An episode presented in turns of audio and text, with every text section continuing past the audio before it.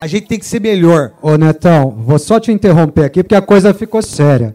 Lucas Araújo, Lucas Pezão, Lucas Pezão do Bugricast, meu grande amigo, tirou a mão do bolso lá, meteu a mão no bolso lá, tirou cinco cestas básicas para doação também. Parabéns. Muito obrigado, Pezão. Obrigado.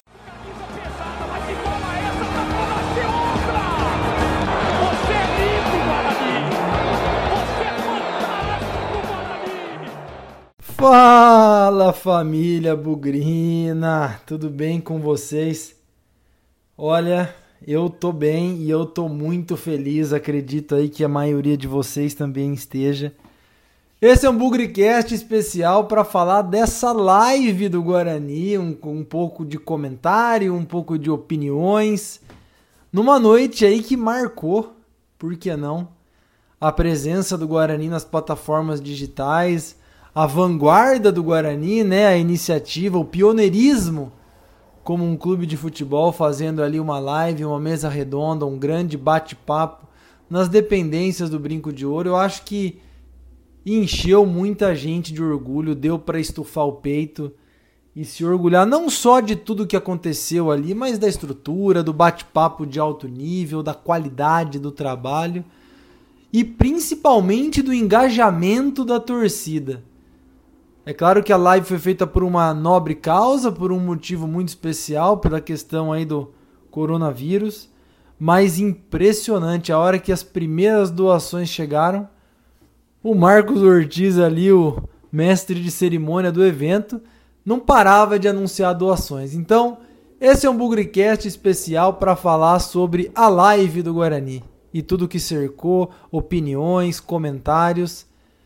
Acho que todo mundo foi dormir muito feliz e principalmente orgulhoso do Guarani Futebol Clube. Mas vamos lá, vamos destrinchar essa live. Segue a gente porque o Bugricast especial, a live do Bugrão, tá começando agora. Bugrecast, o podcast da torcida bugrina. verdade, eu tô tão feliz que vocês não têm ideia de como meu coração tá tá pulsando. Primeiro, agradecer a todas as pessoas que estão na live do Guarani, que por sinal é o primeiro clube, não sei se no mundo ou no país, a fazer uma live com seus grandes ídolos e também com os seus ídolos atuais. Agradecer ao presidente Ricardinho, agradecer a Brama, agradecer a todos os patrocinadores e ter o entendimento também que nós estamos aqui também para doar, né, para nós colaborarmos com as pessoas que necessitam. Isso é o primeiro ponto. Segundo, deu eu chegando com o meu carro, né? Apesar de eu não dirigir mais, que eu não gosto de dirigir, é, logo em seguida já chega o Júlio César. É, e eu lembrei de tantas coisas maravilhosas que aconteceram na minha vida. De tantas coisas que foram importantes na minha vida, tipo, é, eu ia buscar lanche para os profissionais ali no Patropi, lavava o carro dos caras. Né? A hora que eu chego com o meu carro, aí eu vejo o Júlio César chegando com o carro dele, que a gente nunca imaginou a gente poder ter um carro, né? E eu me lembrei é, da mãe do Júlio, da avó do Júlio, do quanto o Júlio César foi importante na minha vida. Eu fiquei de gandula aqui, onde está o palco, durante muitos anos, que eu ficava de gandula para ganhar um dinheiro a mais. Eu fico tão honrado assim de poder ser considerado ídolo do, do Guarani. É, a gente sabe que tem poucas pessoas aqui. É, de encontrar o Sérgio Luiz Donizete, para quem não sabe, é o João Paulo. É agradecer de, do meu coração.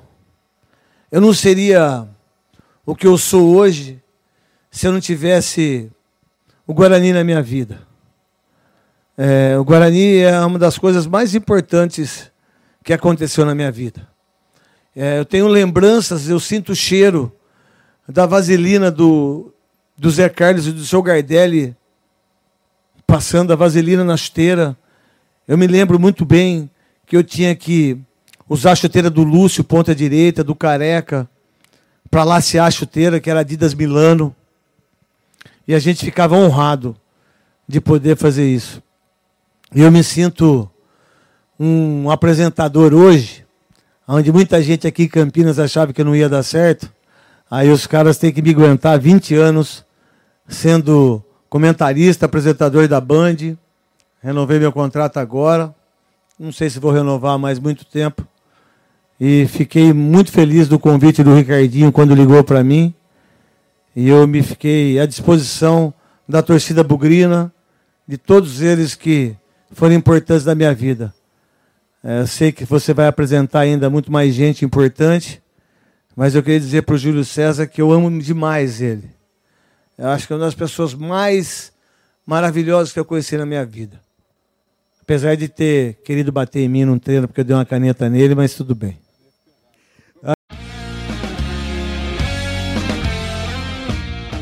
É, gente, esse tempo de pandemia faz a gente aí ser cada vez mais criativo, né? E eu gostaria de inicialmente nessa nessa nesse podcast especial sobre a live do Guarani já dar os meus parabéns para a equipe de comunicação do Guarani. A gente não pode esquecer, é, pouco mais, menos aí de um mês, né, quando o Guarani completou 109 anos lá no dia 2 de abril, foram feitas algumas iniciativas promovidas pela pelas redes sociais, pela equipe de comunicação do Guarani. Então lá no comecinho de abril, quando essa pandemia é, ainda estava no começo, já estava muita gente em casa, o Guarani já fez a sua primeira ação muito legal para engajar a torcida. Né? Então teve o hino na janela, pendurar a bandeira, teve uma série de, de interações muito bacanas. E ao longo do mês de abril também é, algumas ações aí, eu lembro de um caça-palavras, coisas para entreter a torcida, porque a gente sabe, não tem futebol, o coração do Guarani é o futebol, mas enquanto a bola não rola, também manter o engajamento e a interação com a torcida é fundamental.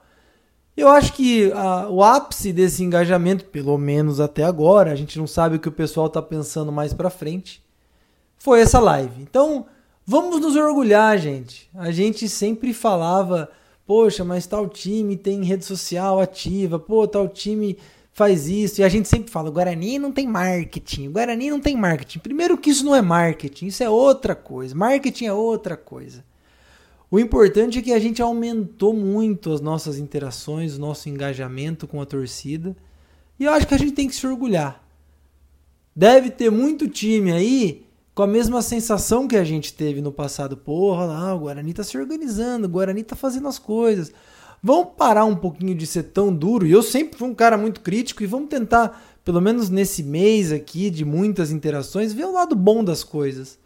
Eu acho que uma live que juntou o útil ao agradável, não podemos esquecer aqui do objetivo da doação, não podemos esquecer aqui do objetivo de fazer o bem, mas ela foi um pacote completo. Mas nesse primeiro bloco aqui, nessa abertura, eu realmente queria fazer o meu agradecimento e dar os meus parabéns à equipe de comunicação do Guarani. Eu não sei o nome de todos, quem eu mais tenho contato é o André, assessor de imprensa, o André Albuquerque, ele que nos que faz o meio de campo aí para a gente entrevistar os jogadores. Então, André, compartilhe aí junto com todo o time os nossos parabéns aqui do Bugricast, porque foi um mês de abril muito legal em termos de engajamento e interação com a torcida, coroada com essa live inesquecível. Natural de Bauru, né? Eu sou dia 8 de março de 1963, a qual tive toda praticamente a minha adolescência em Bauru.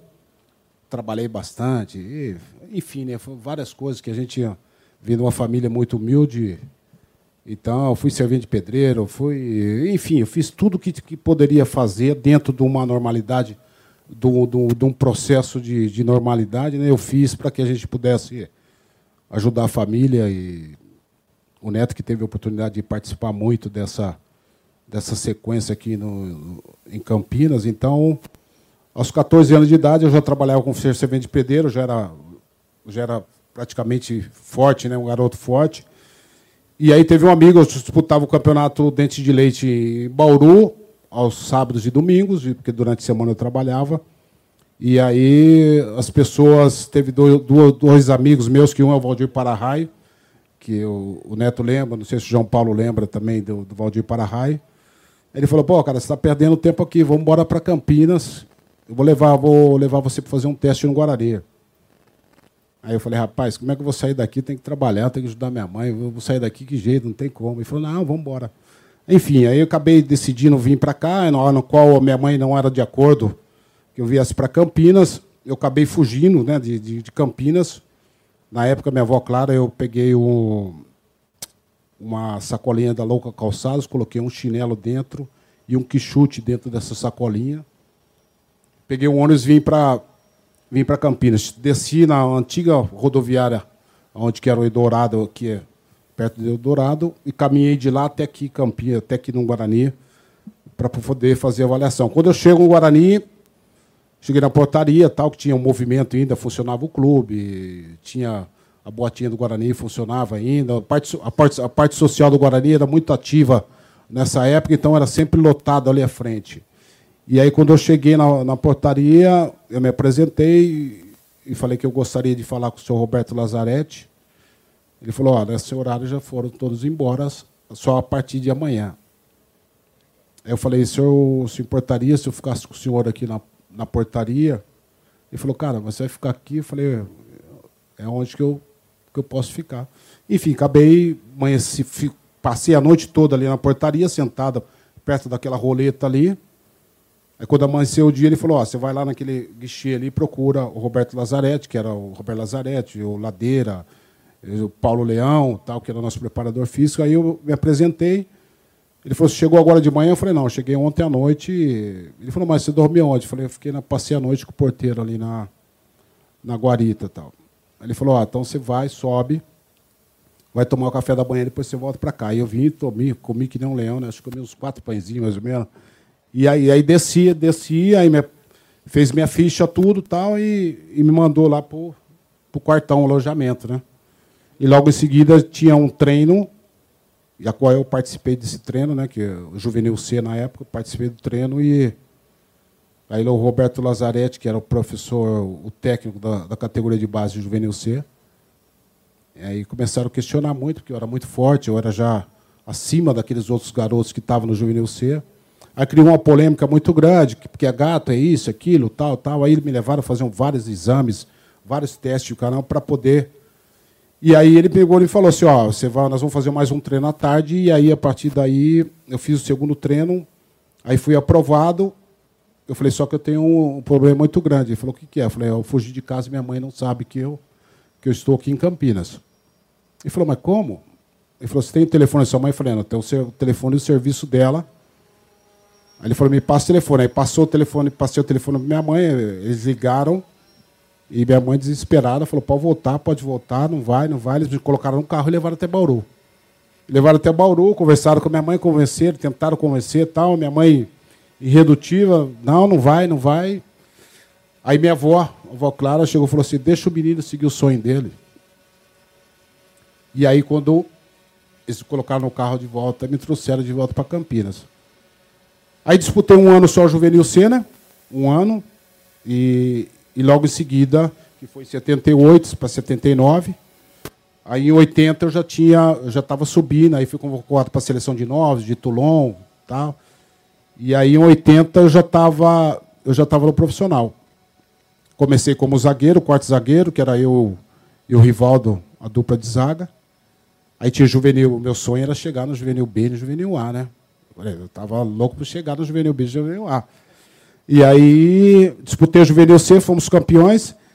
E aí, na sequência, é, teve uma convocação de Toulon, a qual eu achei que eu ia participar só porque eu tinha feito um favor aqui para eles de completar um treino que foi feito aqui no Brinco de Ouro da Princesa, a qual o, o treinador era o seu Toninho. Imagina, a seleção de Toulon, 20, jogadores de 23 anos, e eu com 17, vai com 16 para 17 anos, participar de uma seleção dessa. Mas, enfim, eu estava viajando, aí enfim, fui viajar para Toulon, acabei, acabei jogando, fui titular da seleção de Toulon. Quando eu voltei, voltei profissional já. E aí, graças a Deus, a... consegui retribuir tudo aquilo que o Guarani investiu e apostou em mim naquele momento, né? Então, eu, é como o Neto falou, a gente é, você entra aqui, cara, às vezes eu fico muito tempo sem vir aqui, falo com o Ricardinho direto, às vezes é, vejo os garotos, vejo a participação deles hoje dentro do Campeonato Paulista, dentro da, da, da Série 2, acompanhei. Vamos acompanhar dentro da Série, da série, da série B agora. E, e toda vez que eu entro aqui, ou que eu passo aqui em frente, que eu morava aqui no São Fernando, de aluguel, aqui atrás, aqui. E toda vez que eu passo aqui, eu, eu lembro muito, a gente viaja, estava comentando com o Neto, a gente acaba viajando e vê o tanto que isso aqui foi importante, não só para mim, mas para aqueles que que participaram da grande, dos grandes momentos do Guarani, né? E eu tenho certeza que na mão dessas pessoas competentes que aqui estão hoje no momento atual do Guarani, eu tenho certeza que o Guarani vai voltar para onde ele nunca deveria ter saído. Tá? Então essa é a minha torcida, por mais que eu, que eu não participo muito, que eu não venha no, no clube, mas eu estou sempre falando com o João Paulo, sempre falando com o Bozó, as pessoas mais próximas, para saber como é que está, quero saber o andamento, se está tudo bem, se está tudo em ordem. Então, indiretamente, a gente está sempre participando da situação do momento do Guarani. É a sua vida, né, Júlio? Começou. Essa... E o mais legal dessa live é que ela foi sendo construída aos poucos, né? Mais uma vez na interação das redes sociais. Primeiro veio um save the date para reservar o dia, 29 de abril. Aliás, uma grande coincidência, né? O 29 de abril do derby do século, que aos poucos foram sendo divulgados não só os conteúdos, mas também os participantes. Devagarzinho foi tendo aquele gostinho aí de surpresa e de mistério é, sendo revelado para a torcida. E aí acho que o mais legal de todos, né, foi essa parceria, essa interação com a Brahma, que é aí a marca número um patrocinadora aí das lives pelo Brasil, principalmente voltadas aí pelo pela música, né, e mais especificamente no ambiente sertanejo, mas uma grande parceria aí do Guarani com a Brahma, que se interessou em patrocinar, em divulgar o evento. E isso eu acho que deu um peso muito grande aí pro para live e principalmente aí mais uma vez eu vou insistir nisso, reforçou a o peso e a marca e a importância dessa live como ferramenta para doações para entidades assistenciais. E aí, quando você tem assinatura do Guarani, assinatura da Brahma, foi um suporte, foi um trabalho assim de estrutura fenomenal. E esse é outro comentário que eu gostaria de fazer. Eu tenho acompanhado algumas lives de música, muitas delas são improvisadas na casa das pessoas, mas a estrutura foi de primeira o palco, a, o mobiliário, a comunicação visual, o banner que estava lá, drones, a quantidade de câmeras espalhadas aí pelo, pelo ambiente. E eu acho que o mais importante, né, que é aquilo que garante uma live de sucesso, é o link de dados. Não caiu, não sei para quem está ouvindo aí, não caiu nenhuma vez. Foi limpinho, uma parceria com a Claro, é, dedicada aí com com seus servidores exclusivos aí para essa live, não tivemos problemas em nenhum momento. Então, do ponto de vista de estrutura, foi também nota 10. Acho que a gente não pode reclamar de nada. Mais uma vez, câmeras, é, iluminação, mobiliário, comunicação visual, estrutura de link, foi 10. Foi um negócio profissional de alto nível. Meu grande ponto aqui é a gente, a gente tem que ponderar também a questão do distanciamento social. É, muito, muito cuidado aí com a questão de compartilhar microfone. A gente viu também as pessoas encostando uma nas outras. Não são essas as recomendações aí é, dos órgãos de saúde, né? Então, foi muito bonito, foi bem estruturado, mas acho que teve alguns momentos importantes aí que poderiam é, seguir melhor os protocolos. Não vai, não é isso que vai fazer a live deixar de ter sido um sucesso, não. Mas um pontinho de atenção aí na questão das instruções e orientações aos participantes. Rapaz do céu, esse deve teve briga no intervalo. Hein? Teve, teve uma confusão, né? Que a gente olhava um para o outro, é, não entendia o que estava acontecendo. A gente olhava com com aquela cara desacreditada, né? Falando, não é possível que está acontecendo isso. E cada um focou, concentrou naquele momento. E a partir do momento que o Carpini veio, é, com as instruções dele, com a cabeça boa que ele teve, com a paciência, ele deu, ele deu uma bronca assim, tinha que dar naquele momento, era preciso, é, não para acordar, né, mas para para despertar aquela aquela nossa vontade. E tenho certeza que que ele que ele pensou bem ali no, no intervalo, teve a cabeça fria, teve a cabeça no lugar para para nos instruir da melhor maneira, né, para que a gente pudesse voltar e reverter aquele aquele placar que que, que já era muito difícil, é, ele com, a, com toda a estratégia dele, não só ele, né, juntamente com, com os auxiliares, a comissão técnica, é, as, as opções que, que eles nos deram, né, foram, foram muito boas e, e tá aí o resultado, né. Graças a Deus conseguimos virar. Mas se Os participantes eu não preciso nem falar, né? Acho que a lamentar aí a ausência do Luizão, que pela, pelo comentário lá do Marcos Ortiz, aliás, grande apresentador. Aparece, ah, o Luizão amanheceu com febril, um pouco gripado, me parece, não conseguiu comparecer em Campinas. Mas os convidados acho que talvez é, não poderiam ter sido melhores. Muito feliz a escolha de colocar a maioria ali de jogadores formados no brinco de ouro, né? Então, Júlio César, o Neto, João Paulo. Aí também tem algumas outras alguns ícones aí da nossa história, o Bozó, o Medina, que hoje era o dia especial dele, né? Pelo 29 de abril de 2012. O presidente, o Carpini e o Lucas Crispim. Então, acho que são gerações diferentes, pontos de vista diferentes mas todos muito apaixonados pelo Guarani. Eu acho que todo mundo se arrepiou ao ouvir a história do Júlio César que largou tudo, fugiu de casa em Bauru, pegou um ônibus, veio parar em Campinas para fazer um teste, chegou no final do dia em Campinas, não tinha onde dormir, ficou na portaria do Brinco de Ouro e no dia seguinte tomou um café da manhã e foi fazer o seu primeiro teste. Também a gente se emocionou com o Neto no começo do programa, praticamente indo às lágrimas, falando, fazendo referência ao Guarani. Eu acho que esses foram alguns dos momentos altos em que se falou do Guarani com muito coração. A história do Júlio César é, sendo convocado para a seleção brasileira. Gente, a, a, presença do Júlio César é muito, é muito importante para a torcida que não conhece esse jogador.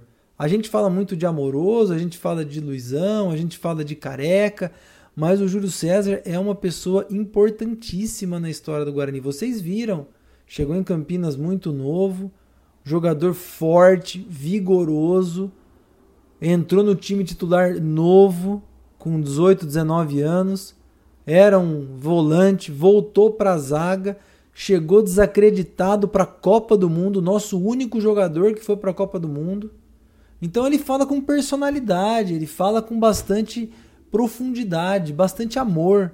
Então acho que foi muito legal para quem não conhecia muito o Júlio César conhecer um pouco mais da história dele. O Neto tem nem o que falar, todo mundo sabe. E aliás, o Neto ele fala de um jeito diferente, né? Um jeito mais debochado. Aproveitou para tirar um sarrinho lá da turminha lá de cima, né? O que já é tradicional. Contou um pouco da história do Derby de 84 muito legal a torcida conhecer também Guarani. Só uma correção aqui: o Guarani não ganhava o derby fazia cinco anos. O último tinha sido em 79 no Pacaembu, voltou a ganhar em 84 no Brinco. Procurem depois lá no, no Gols do Bugre, aliás, bastante sucesso aí para a página do Vitor. Gols do Bugre, um projeto sensacional. O gol que o Neto faz praticamente do meio de campo contra o Sérgio Guedes, a bola vai entre as pernas do goleiro na grande atuação de Gala. E como não falar também do, do João Paulo, como ele chegou no Guarani, da importância que o Medina, que o Guarani tem na história do Medina. No Bozó, todo debochado, falando que vinha na cabeça, contando os bastidores da Libertadores, os bastidores de 78. Então foi um conteúdo de altíssimo nível. Eu acho que completou o alto nível também o Crispim e principalmente o Carpini. Vocês sabem que eu sou fã do Carpini, eu sempre digo que a gente pode presenciar aí o surgimento de um novo e grande treinador do futebol brasileiro. E ele tem pontos de vista muito fortes, ele dialoga muito bem. Ele sabe o que é o Guarani, ele é bugrino, ele se identifica com as nossas cores, se identifica com o nosso dia a dia. Então a gente se sentiu ali representado, porque era um grupo muito pequeno de pessoas participando, mas também discutindo sobre categoria de base, sobre o perfil do jogador de hoje. Realmente foi é, uma coisa de alto nível de debate. Condução, como eu falei, brilhante do Marcos Ortiz, a presença do presidente do Guarani ali contando alguns planos que tem para o futuro, investimento nas categorias de base, alojamento, enfim. Eu acho que a gente tem que se orgulhar também da presença e também dos assuntos que foram discutidos. Foi, a conversa foi tão boa que não sei se vocês perceberam, a live teve quase três horas. E foram. E passou voando. Foram três horas que a gente praticamente não viu. A gente, mais uma vez, eu insisto, tem que ter orgulho do que a gente presenciou nessa noite aí de 29 de abril, oito anos depois daquele derby inesquecível. Oito anos depois, a gente tem um grande presente do Guarani para a torcida do Guarani e que eu não tenho dúvida que mexeu aí com o sentimento, com o orgulho que o torcedor bugrino tem com o Guarani. Claro que nós estamos sem futebol, mas deu para sentir um gostinho, relembrar a história, relembrar bons jogos, relembrar craques e ídolos é sempre muito legal. Então acho que essa iniciativa, do ponto de vista dos convidados, acertou em cheio e é lógico que fica a portinha aberta aí para as próximas lives, para os próximos eventos, porque também fazer outras mesas redondas dessas com jogadores, sei lá, como Evair, como o próprio Zenon, a gente trazer o Amoroso, o próprio Fumagalli. Então, jogadores aí que tem muita história para contar e dialogam muito bem com a torcida. Mas isso eu deixo para o final. Acho que os convidados falaram com muito amor, muito carinho e no mundo que a gente gosta de falar que tal pessoa me representa, não me representa, eu vou cancelar essa pessoa. Eu acho que todos os convidados ali representaram aquilo que o Bugrino sente e a gente ficou muito orgulhoso disso também.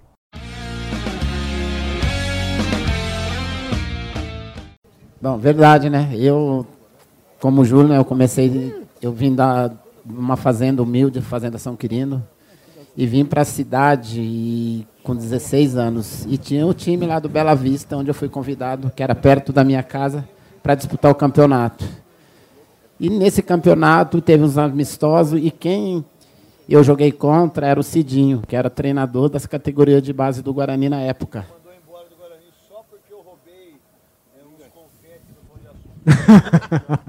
Só por isso, né? Aí o Cidinho falou que era treinador do Guarani, pediu para mim fazer teste, isso em 81. Eu, como trabalhava, falei que era difícil sair, porque eu ajudava minha família, minha mãe, meus irmãos, todos, né? E não queria vir. Aí... Ô, João, só um minutinho. Silvinho, da Fuzue Viagens, Bugrino do Barril, tá doando cinco cestas básicas também para Ana. Muito aí. obrigado, Silvinho. É meu amigo, Silvinho. Conheço aí, muito, obrigado, Silvinho. Silvinho. Viajamos junto por aí já. Mas você sabia que eu te vi jogar bola lá no barranco do Bela Vista? É verdade, então. Você sabia lá. que eu fui buscar bola sua que você chutou lá na valeta, lá que ela descia? Não, é, né? Disputava o campeonato lá. E nessa oportunidade, teve a oportunidade que o Cidinho apareceu, me trouxe para o Guarani. Vim fazer teste também, como veio todos. E já um teste aqui jogando uma preliminar no Brinco de Ouro. Isso à noite. Entrei no, no, intervalo do jogo, fiz um gol, mandou voltar outro dia, eu voltei e ficou assim. Aí o Guarani me inscreveu no campeonato em 81 e consegui aí subir, fazer as campanhas em 82, já estava no time principal do Guarani. Por fim, não podia deixar de dizer a grande participação da torcida do Guarani nas doações aí para as instituições de caridade. Acho que a ANA, né, é uma das era a instituição ali que estava sendo é, foco das doações. Mas foi impressionante, a partir do momento em que as primeiras doações começaram a pipocar, o pessoal que doou via PicPay, o, o, o assunto praticamente não andava ali entre os participantes, né? Porque sempre vinha alguma novidade para ser comentada de doação. Então, Dá para se destacar a quantidade de cestas básicas que foram doadas. A gente aqui no Bugricast, nós doamos cinco cestas básicas, mas um grupo inúmero aí de pessoas doando 5, 10, 15, 20, 30.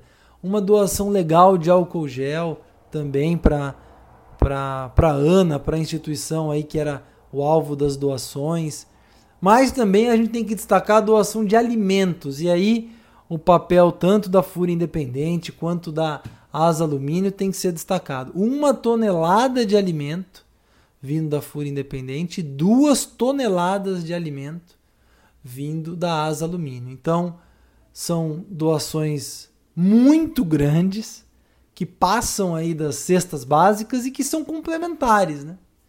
São complementares à medida que a, a população precisa, tem muita gente em casa, o impacto na renda das pessoas tem sido muito grande e essa ação ela vem é, de encontro à necessidade da grande parte da população e das instituições sociais do Brasil. No caso aqui de Campinas, acabei de me lembrar de uma doação que veio da Espanha. Então imagina, né? A pessoa estava lá, já devia ser de madrugada, já devia ser bem tarde.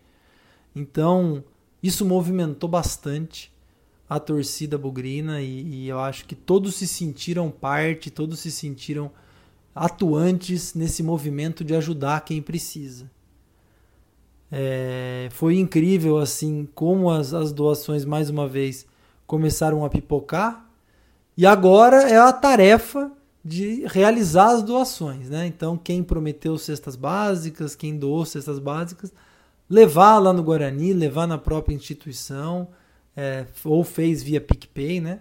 O importante agora é garantir que essas doações sejam entregues, porque, mais uma vez, elas vão fazer a diferença. A gente viu a comissão técnica doando, o elenco de jogadores, bastante gente.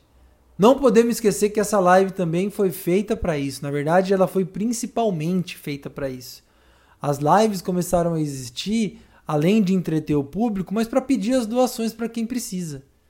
Lógico que a gente não se compara com os grandes artistas brasileiros que arrecadam centenas e toneladas de alimento, mas no nosso mundinho a gente está fazendo a nossa parte. E é isso que ajuda, é isso que faz a diferença.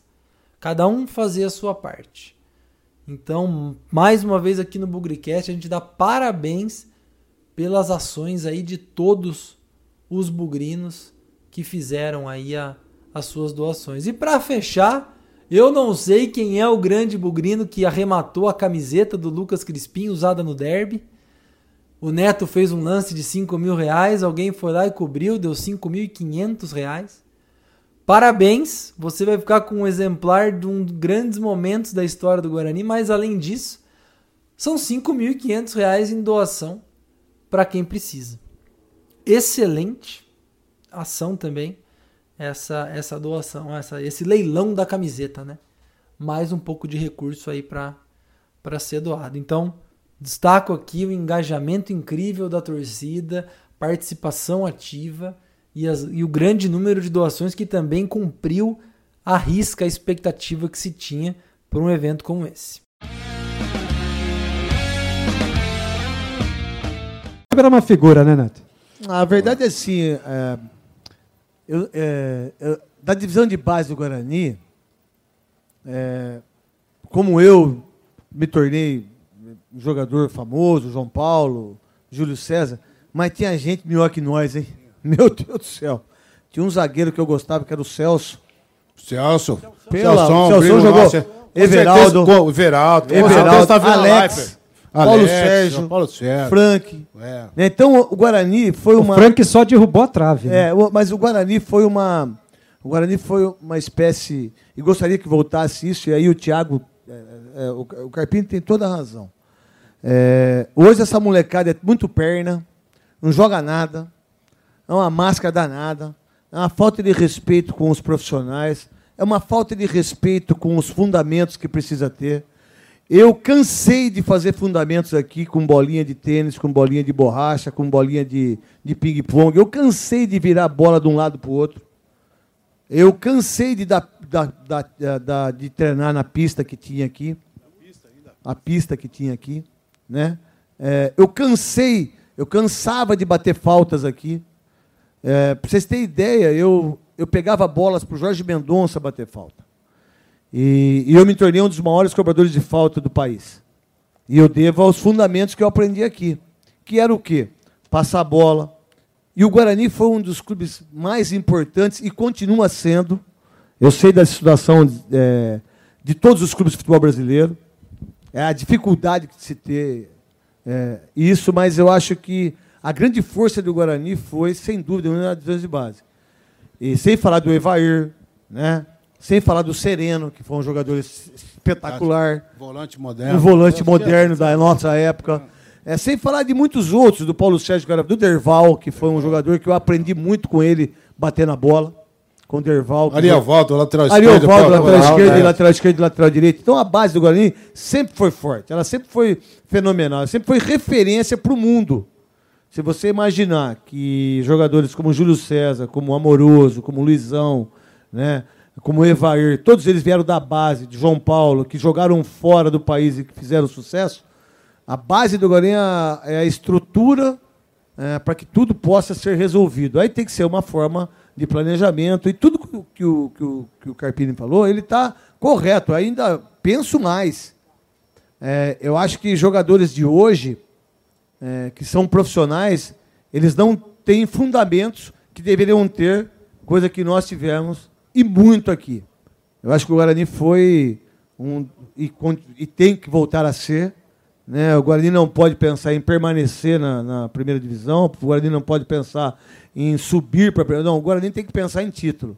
O Guarani hoje está preparado para se voltar ao campeonato, para ganhar do Botafogo e Ribeirão, para ganhar do São Paulo aqui e para brigar com o Red Bull Bragantino para disputar o mata e para ir para ser campeão paulista. Não é só o derby. O derby foi muito importante. Muito importante. Mas o mais importante é você ganhar o título paulista. É óbvio que para o torcedor é importante você ganhar o derby e do jeito que foi. Né? Mas o Guarani, como há muitos anos, não tinha possibilidade de disputar um título paulista. É, e, e, eu tenho certeza que com essa rapaziada aí pode acontecer. E em relação à divisão de base, ninguém foi mais perfeito que o Guarani. Na época de base.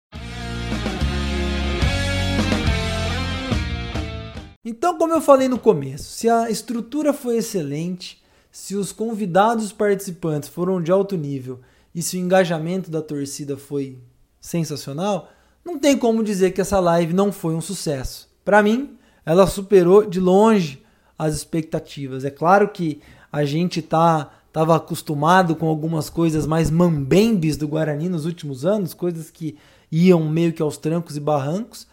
Essa não. Essa foi uma ação tanto do ponto de vista social quanto do ponto de vista de engajamento com a torcida de altíssimo nível, de um time do tamanho e da responsabilidade e da reputação que o Guarani tem. Mais uma vez, todo o meu reconhecimento à equipe de comunicação do Guarani que fez isso acontecer, aos parceiros comerciais, a todos aqueles que fizeram esse, essa live acontecer num tempo aí rápido até, né? Porque não é fácil montar uma estrutura daquela, fazer toda a comunicação, organizar os convidados, montar a estrutura, os drones, tudo isso é, é fazer as, as imagens circularem corretamente. Então, tudo isso é é um trabalho em equipe. E por isso deixo aqui mais uma vez os meus parabéns e vou falar, hein? Acho que tá todo mundo esperando a próxima com novos convidados, quem sabe num outro ambiente, não sei. A barra ficou alta, hein, Guarani? A exigência agora ficou alta. Mas eu tenho certeza que o que tiver que ser vai ser. Esse, mais uma vez eu digo que esse grupo de comunicação que trabalha no Guarani está fazendo um trabalho ótimo. A gente pode esperar novidades, com certeza. Não sei de nenhuma, mas esses caras pensam em coisas diferentes o tempo todo no Twitter, no Facebook, no Instagram. O engajamento tem sido muito forte, tem sido muito grande. E eu devo muito isso também, eu acredito, na minha opinião, à, à equipe de comunicação do Guarani. Então, gente, para fechar esse Bugrecast de avaliação extremamente positiva e nota 10 para essa live, quem sabe a gente não tem uma próxima, né? E no fim das contas, vamos ter muito orgulho do que aconteceu hoje. Vamos olhar o Guarani com carinho, vamos olhar que as coisas podem estar tomando um rumo diferente, boa campanha no Paulista, vamos nos orgulhar do que aconteceu. E hoje a gente teve um exemplo muito grande. Quando a torcida do Guarani se une, se mobiliza, todos vão para o mesmo lado. Olha a quantidade de ações legais que a gente teve. Vamos pensar assim. A gente não sabe quando vamos poder voltar para o brinco, quando é, os protocolos de saúde vão ser alterados, quando o futebol vai voltar. Mas vamos ter orgulho. O que move a gente é o Guarani. O que move a gente são aqueles 11 caras de verde e branco com distintivo com duas estrelas em cima, chutando uma bola para o outro lado para fazer ela entrar no gol do adversário. É isso que nos move, essa instituição centenária, esse campeão brasileiro, único do interior. Vamos ter orgulho do que aconteceu. Vamos ter orgulho das nossas ações. Vamos ter orgulho do Guarani Futebol Clube. Hoje foi mais uma massagenzinha no nosso orgulho do Guarani, para a gente se sentir bem, para a gente dormir bem, para a gente continuar motivado, porque se Deus quiser, tem muita coisa boa ainda para vir no futuro. Fechado, galera? De quarentena, cada um na sua casa, não esquecendo que na vitória ou na derrota, hoje sempre Guarani. Aqui por sinal mandar um abraço pro presidente da p... Hein, Tiãozinho? Falou merda pra cacete se fudeu, né? Não como é que é a vida, né? Fala merda, velho, é foda, velho. Por isso que às vezes a gente tem que ficar quieto, né? E falou muito, o João Brigado também, que era um puto um mão de pau, goleiro ruim demais. É um mão de pau do caralho, né? Ele fica tirando sarro, achando que é isso, tá vendo? Depois perde o jogo e fica tudo quieto. Não abre a boca para falar nada. Até porque o único time que é campeão brasileiro, campeão da Taça de Prata é o Guarani. Nenhum time mais do Brasil é. Só o Guarani. E tem que ser respeitado por isso. Mesmo que esteja num momento difícil ou não. E tem que respeitar mesmo. nós vibramos por ti, na vitória ou na derrota, hoje e sempre Guarani. É Guarani, é Guarani, é Guarani. Guarani.